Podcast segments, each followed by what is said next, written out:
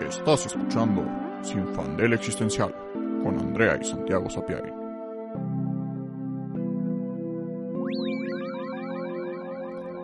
En el episodio de hoy, Alone Again, Naturally. Solo de nuevo, naturalmente.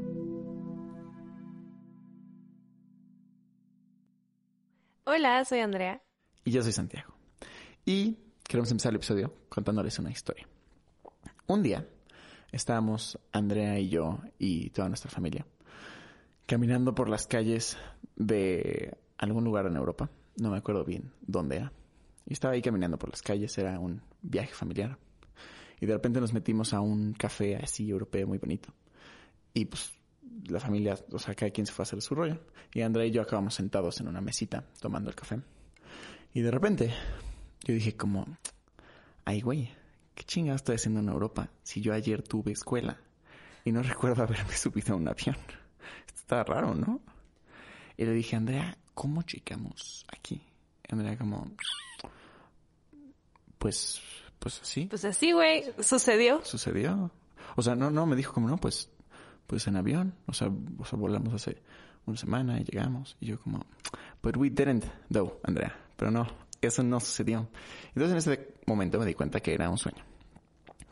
Pero yo seguí en sueño. Este, y paréntesis súper raro. Si alguien sabe cosas esotéricas del sueño, de los sueños, y detectan que lo que les voy a decir está bien pinche raro y saben qué es, escríbanme porque estoy preocupado. Pero bueno, en mis sueños, si me doy cuenta que es un sueño, no puedo como que se vuelva un sueño lúcido y así volar y hacer mamada y media. De hecho, yo nunca he podido volar en un sueño. Si sé que es un sueño, lo que tengo que hacer es seguir el, el, como la historia y el hilo del sueño y fingir que no me di cuenta. Porque si el sueño, porque en mis sueños como que el sueño es como un, un, una entidad que lo consume y lo ve todo y lo construye todo. Si el sueño se da cuenta que yo me di cuenta que estoy en el sueño, va a cambiar y me va como a borrar la memoria y va a empezar un nuevo sueño. Y normalmente no me gusta porque me gusta pues nada más disfrutar los sueños. Y no me angustia, pero pues si me doy cuenta que es un sueño, nada más sigo la historia sabiendo que es un sueño y es así ay, qué chistoso. Pero bueno, entonces me di cuenta que era un sueño y dije, bueno, pues ya sé que no me voy a salir del café, ni voy a volar, ni nada. Nada más voy a seguir la corriente y pues la corriente es que estoy aquí platicando con Andrea. Y entonces en el café le dije a Andrea, como Andrea, esto es un sueño. No tengo dudas. Entonces, ¿qué anda con esto? Y me dijo como, pues, pues no sé, o sea, ¿estás seguro que es un sueño? A mí no me hace sentido porque pues yo estoy aquí y yo no. Es que, o sea, no hay forma de que no sea un sueño. O sea, o sea, yo nunca llegamos a Europa. Esto no tiene sentido. Andrea como, ok, pero pues pero entonces, ¿yo qué? Yo, pues, no sé. Eso me pregunto yo porque tenemos, estamos teniendo una conversación muy buena. Y seguimos platicando un rato. Y llegamos a la idea, bueno, yo llegué a la idea y le dije, a ver, Andrea, ¿qué tal esto? Mi cerebro tiene la capacidad de manifestar una conciencia, ¿no? La mía. Pero ¿qué tal si tiene la capacidad de manifestar otras conciencias? Igual y conciencias menores. Y digo, sabemos que un poquito es cierto esto porque hay gente que tiene, este, ¿cómo se llama? Porque no es trastorno de personalidad múltiple, that's como old fashion, pero hay, Ah, este, hay un término más. es DID, es eh, desorden de identidad disociativa, algo así. O sea, es- no me acuerdo. En inglés es así, en, en español no sé cómo.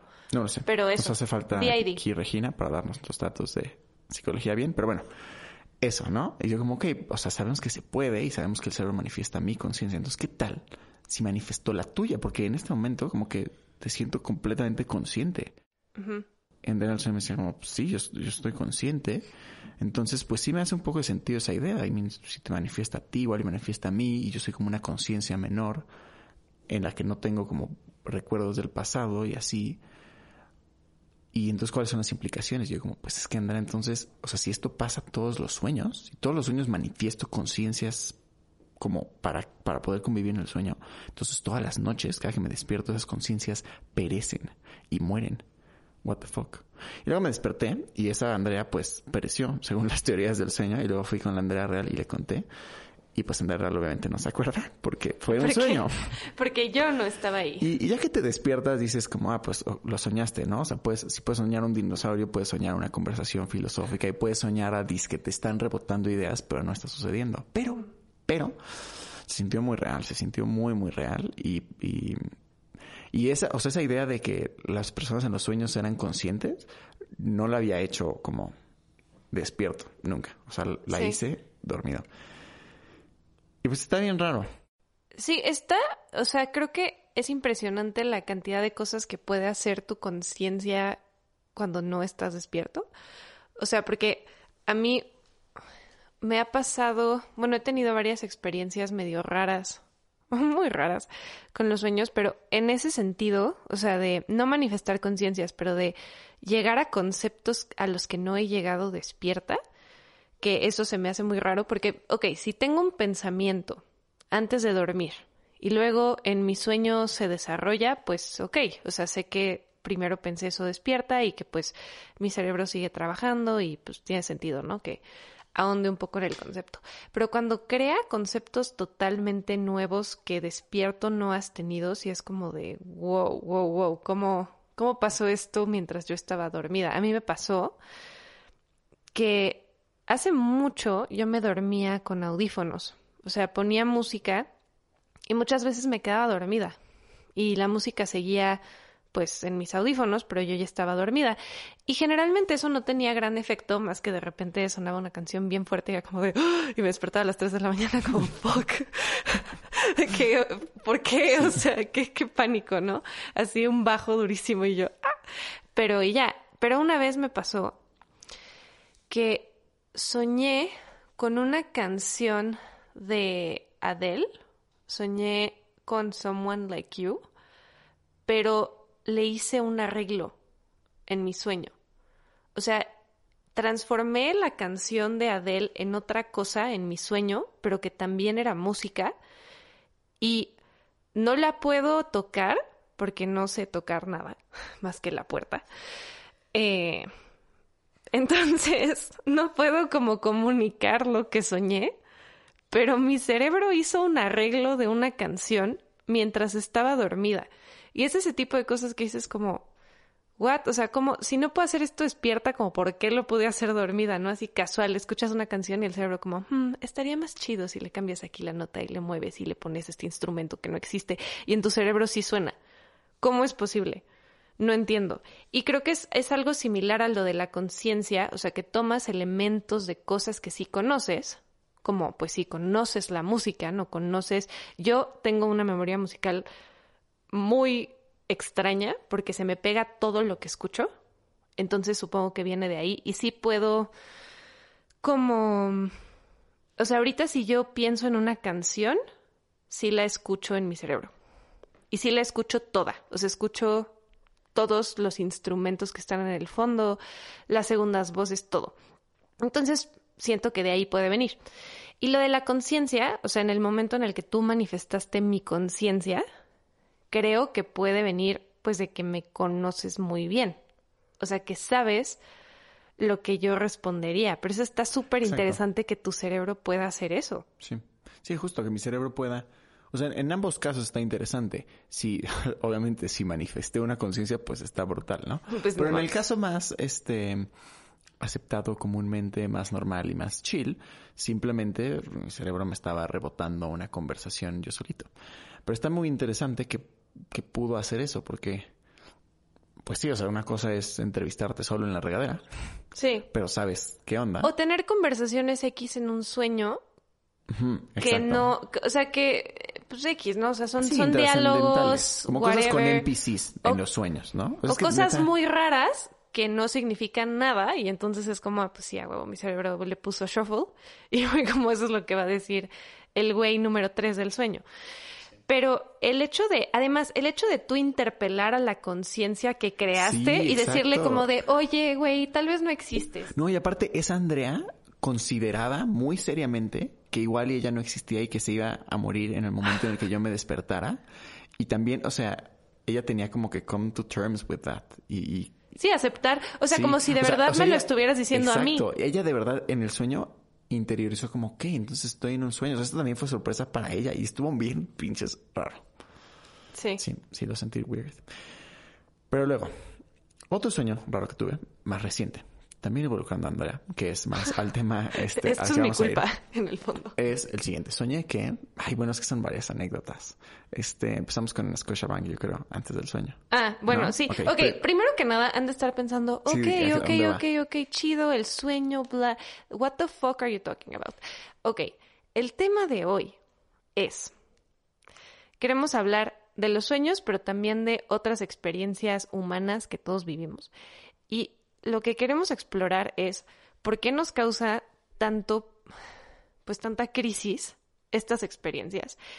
Y creemos que viene de la soledad. Ahora, ¿por qué? Ya llegaremos a eso. Primero que nada, les queremos contar, después de estas anécdotas de sueños raros, que fuimos a hacer trámites al banco. Hace, ¿cuánto? Uy, pues ¿Medio hace- año?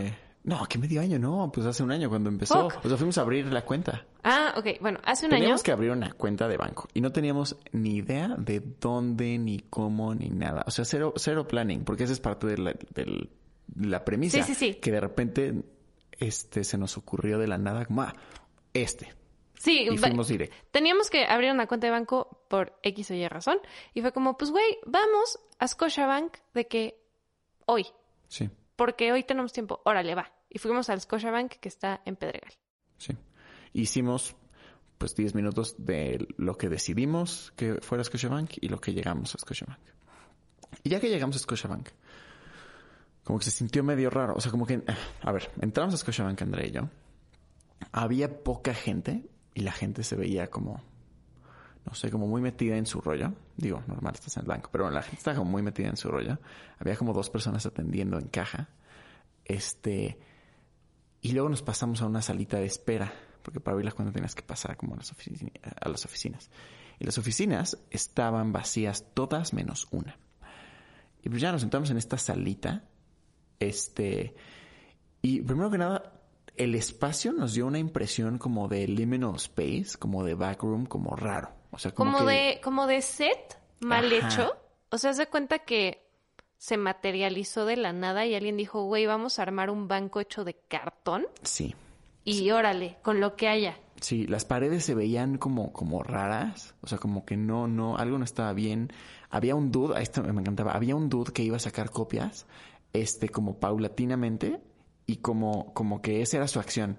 O sea, y, y O sea, iba, como- sacaba copias, salía. Y regresaba y volvía a sacar copias. Y, y así ¿Y como salía? en loop, raro. Pero siento que si hubieras visto las copias, hubieran sido hojas en blanco. Exacto, exacto. O sea, como que era un NPC que le asignaron una acción Sí. que tenía que repetir 20 veces y pues él iba y hacía su acción y se regresaba. Y otra vez iba y Sí. hacía su acción y se regresaba. Y justo es el- lo que empezamos a hacer chistes. O sea, primero nada más vimos al Scotiabank y comentamos como sutil, ya no quién comentó, pero bueno, comentamos como, oye, como que está raro esto. Sí, y esto, y esto, y así. Y de repente nos em- empezamos a hacer un chiste de que en realidad, porque bueno, como saben, Andrea y yo somos muy existenciales. este, y, y solemos hacer chistes de que estamos en el Truman Show, ¿no? Pero bueno, entonces empezamos a decir chistes de eso, como, ah, no manches, o sea, esto lo acaban de construir ahorita porque no sabían que íbamos a venir No les dio tiempo. y no castearon a nadie de los como de los actores que desempeñan papeles que interactúan con nosotros. Castearon a puros extras porque eran los que estaban disponibles, pero entonces los extras no estaban listos como para un papel tan cerca de pues como de de, los Truman. Trumans. Porque entonces justo toda la gente del banco se veía como muy nerviosa de estar ahí y como insegura de lo que estaba haciendo. O sea, el de las copias se veía como, como que no sabía qué estaba haciendo. Así como que iba, como que estaba fingiendo que sacaba copias, pero no las estaba sacando en realidad. Empezamos a decir que estaban en blanco y había otra señora como que pasaba y daba la vuelta. Y las oficinas estaban vacías y todo estaba como muy raro. Y nos empezó, literal, a dar un ataque de risa en la sala de espera del Scotiabank. Y tuvimos que contenernos y decir, no, ya, ya.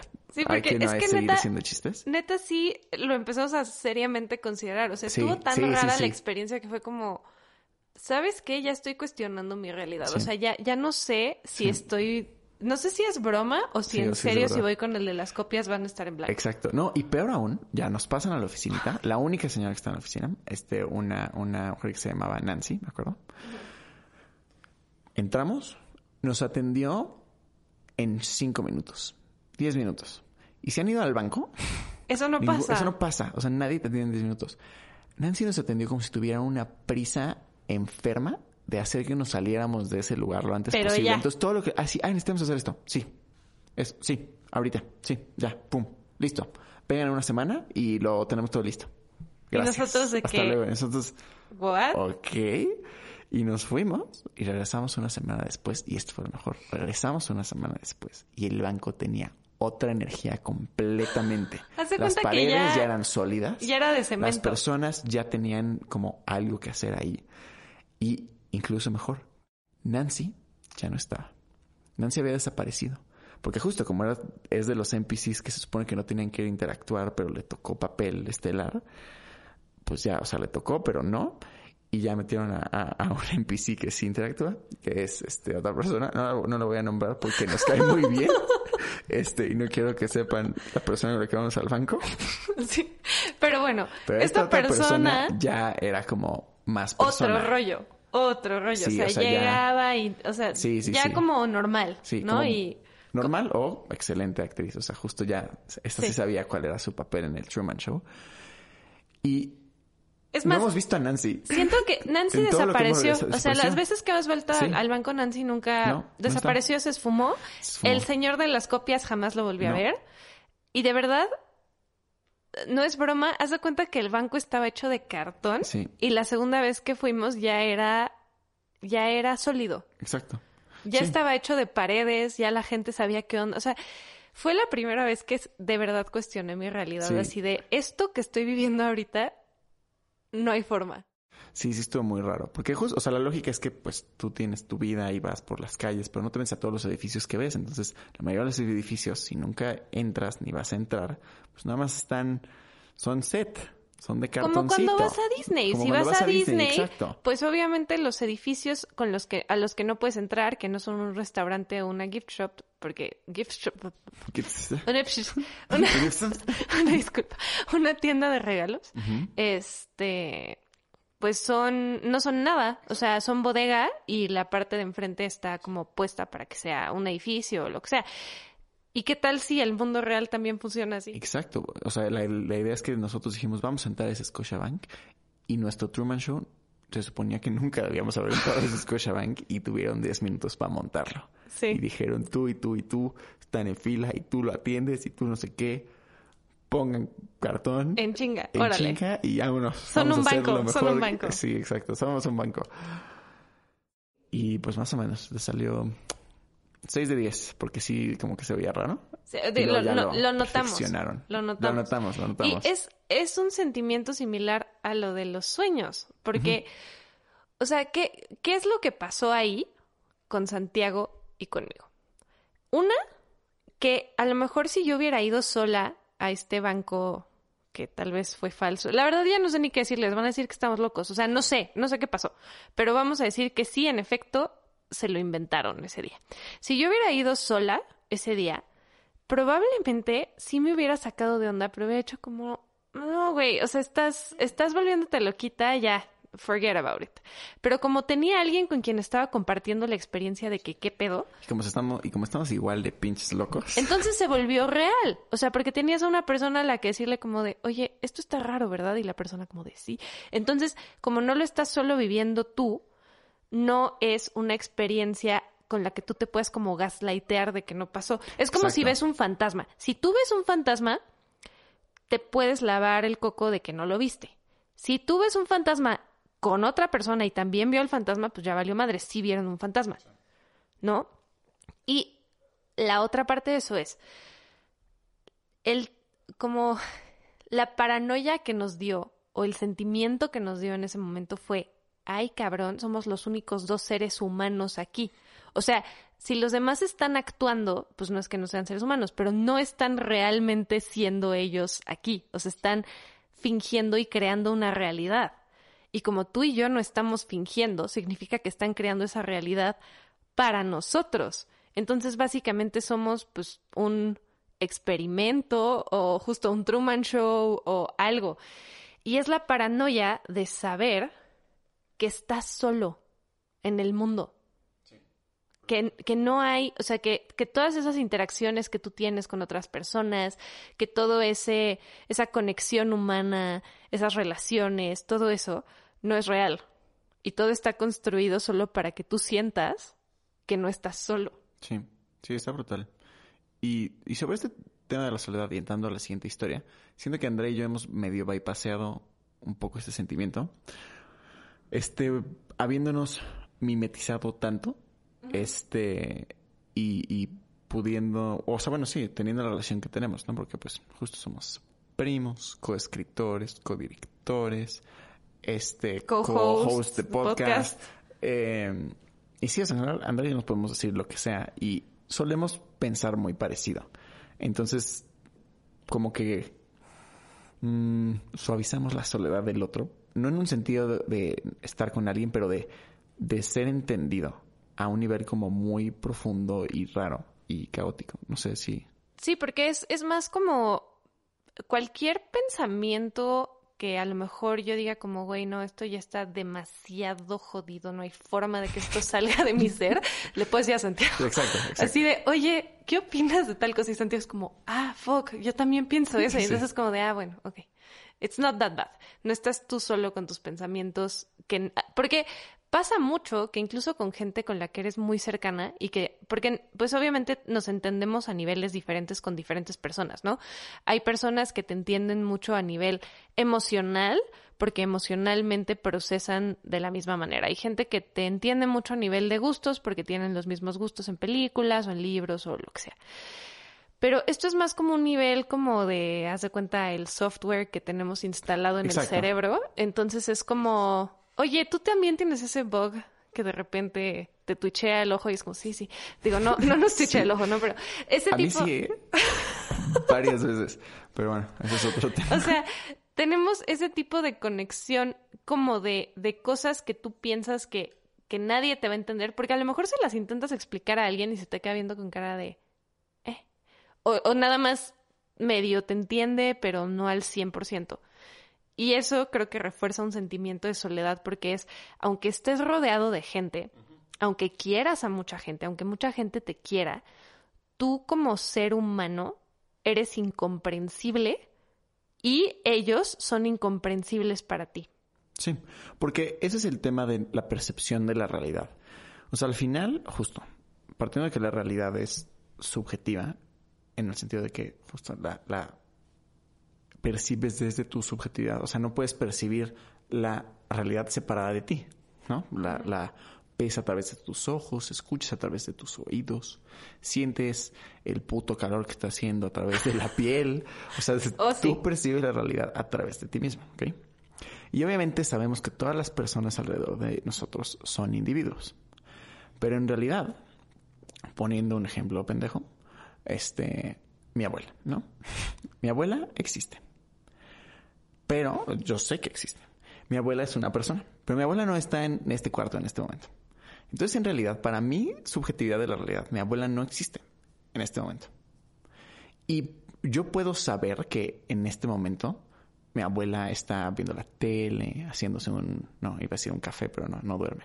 Un tecito de manzanilla para irse a dormir, este, hablando por teléfono, algo está haciendo, ¿no? Porque, pero yo no estoy seguro de eso. O sea, para mí, o sea, más bien, desde mi subjetividad, la existencia de mi abuela se pone en pausa cada que dejo de verla y luego vuelvo a verla. Y eso con todas las personas que conocemos. O sea, si no estamos percibiendo a las personas, no son reales para nosotros. Claro. En ese sentido, en ese momento. Sabemos que lo son y sabemos que las personas tienen sus propias vidas y sabemos que obviamente, o sea, justo tenemos este permanencia de objetos, ¿no? Y sabemos que si estoy viendo el vaso y luego volteo, no es que el vaso desaparezca porque ah, intuimos que, bueno, el vaso sigue ahí porque el mundo existe fuera de nosotros.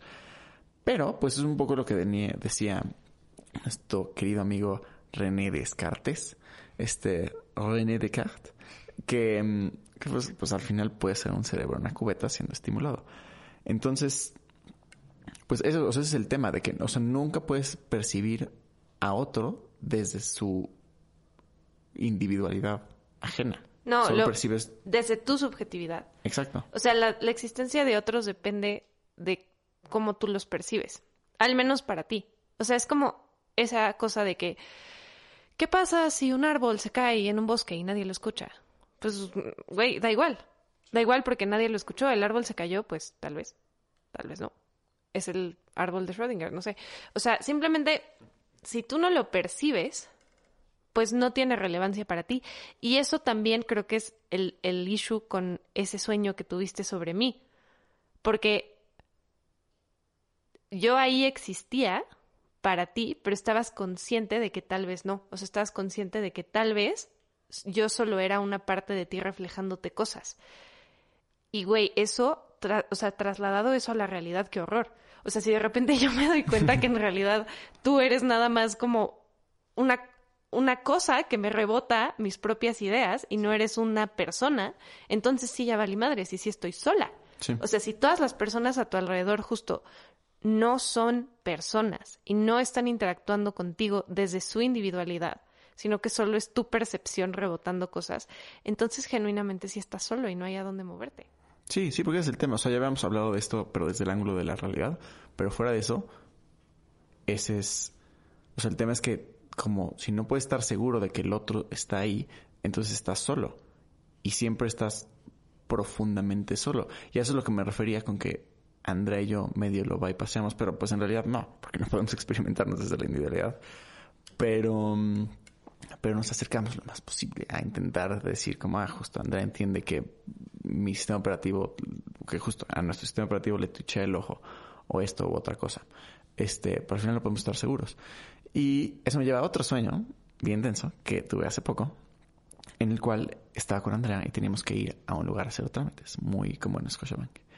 Pero esto era una, como, no sé, un edificio administrativo X.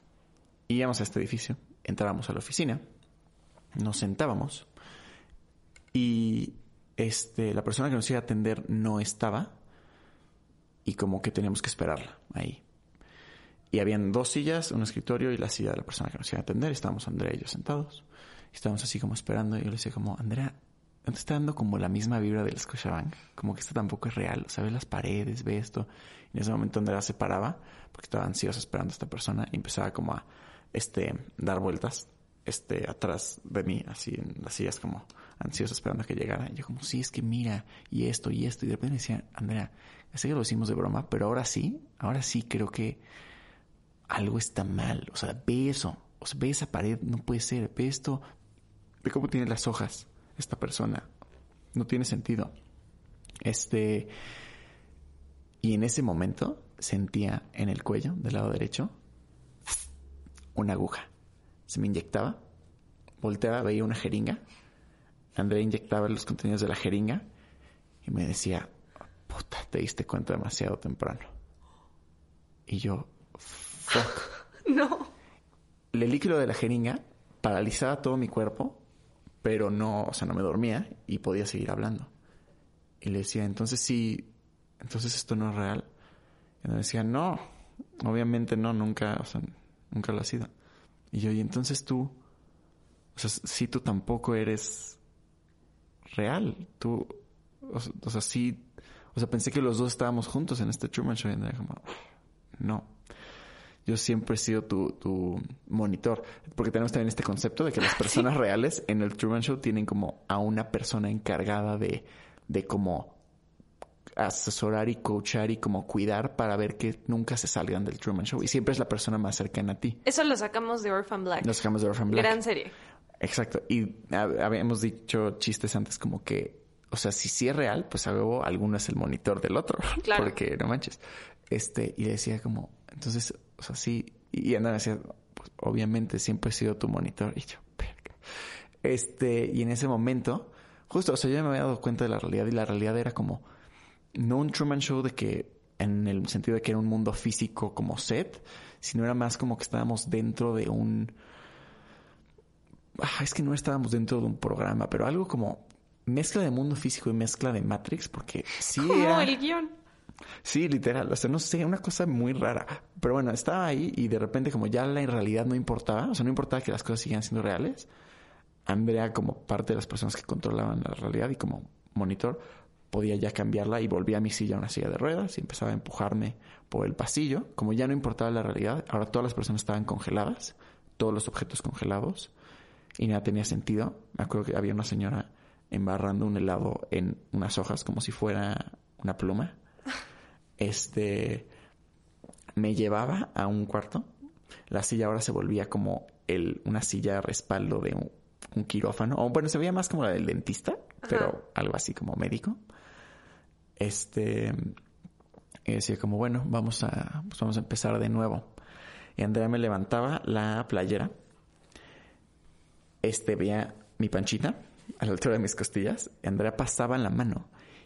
Y donde pasaba la mano, que antes había piel lisa, ahora había una cortada, este, como de, ¿qué son esto? Como de 10 centímetros, este, cosida, pues sí, médicamente, pero como que la cortada se veía muy reciente, o sea, todavía como con sangre. Y yo como, ¿qué es eso? ¿Cómo me lo hiciste? Y me dijo como, no, no, esa siempre estaba ahí, pero la ocultamos para que no, pues justo para que no te des cuenta.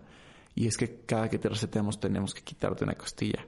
Y yo todavía le decía en el sueño como, no mames, eso está muy bíblico, Andrea. Pues, ¿En serio así funciona? Y era como, sí. Pero no te preocupes, ya que, ya que vuelvo a empezar no te vas a acordar de nada. Y ya, ya, ya acabó el sueño. Y lo peor es que me desperté. Y a la primera persona que vi fue Andrea, porque estaba en el cuarto, este, del otro lado del cuarto en el que yo estaba. Y me paré, salí del cuarto y literalmente vi a Andrea en su computadora. Y Andrea como, hola. Y yo, ah, hola Andrea. si eres real, ¿verdad? Y pues me dio, me dio mucha crisis. Y justo ese es el chiste, que lo bueno de los sueños es que te despiertas y dices, ay, fue un sueño, no pasa nada. Pero... O no. O no, o no, no sé, yo no sé.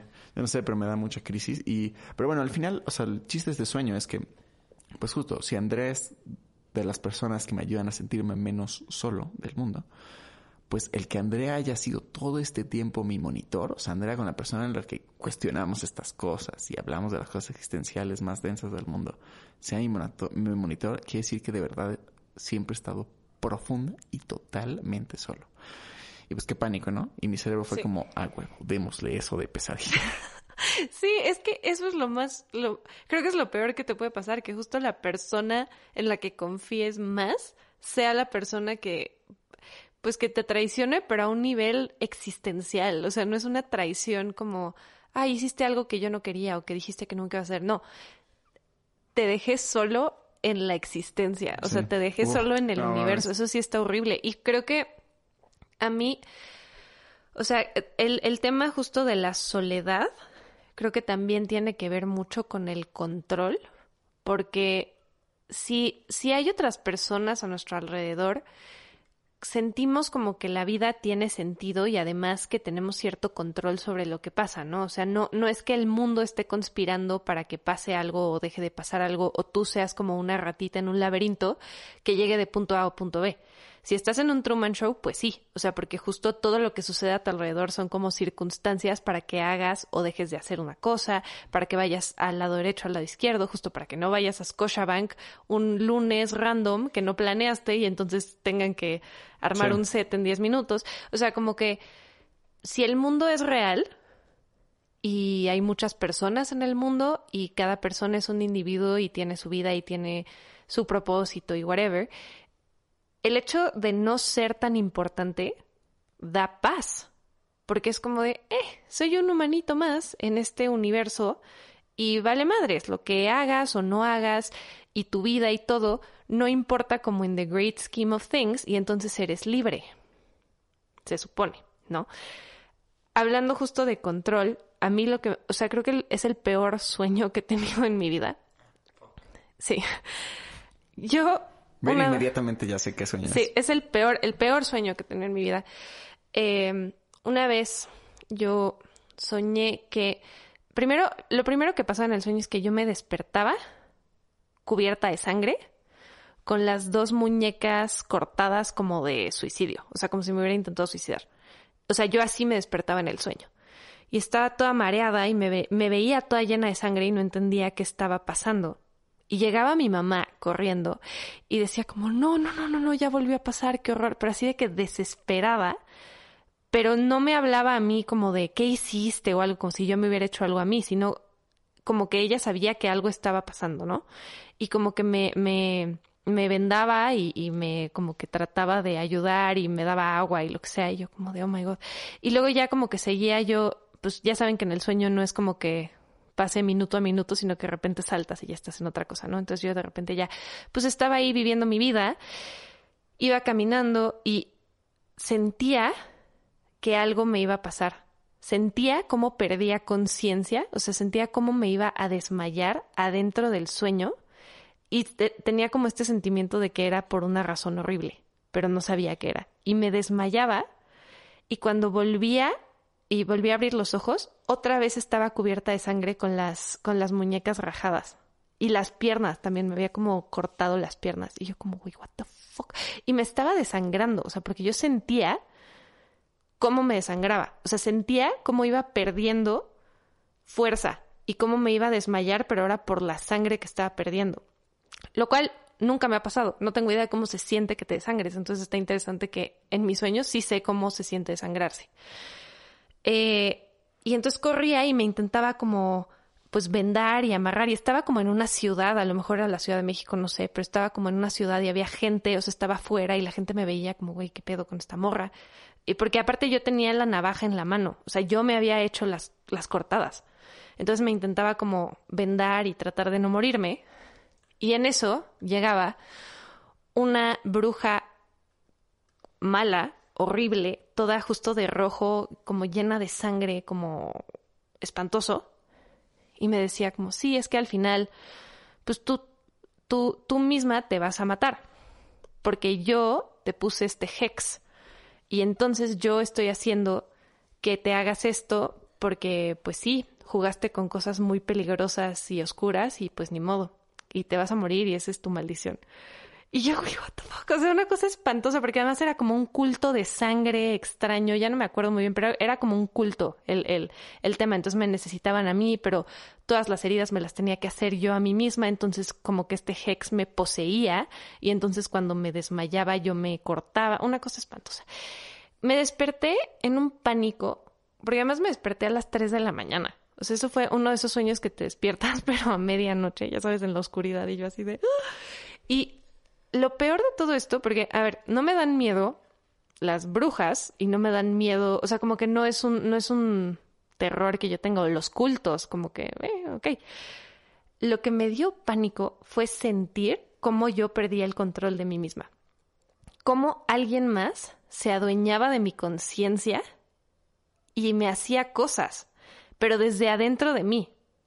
O sea, no que alguien más te esté atacando, sino que tú desde adentro te estés dañando a ti mismo, que tú no tengas ningún tipo de control sobre ti. Y creo que también esa es la paranoia de justo de vivir en una simulación o lo que te pasó a ti en el sueño, que al final te rebotean y pues no tienes control de ti mismo. Sí. O sea, Sí, porque eso está brutal. O sea, también la impotencia de estar completamente paralizado.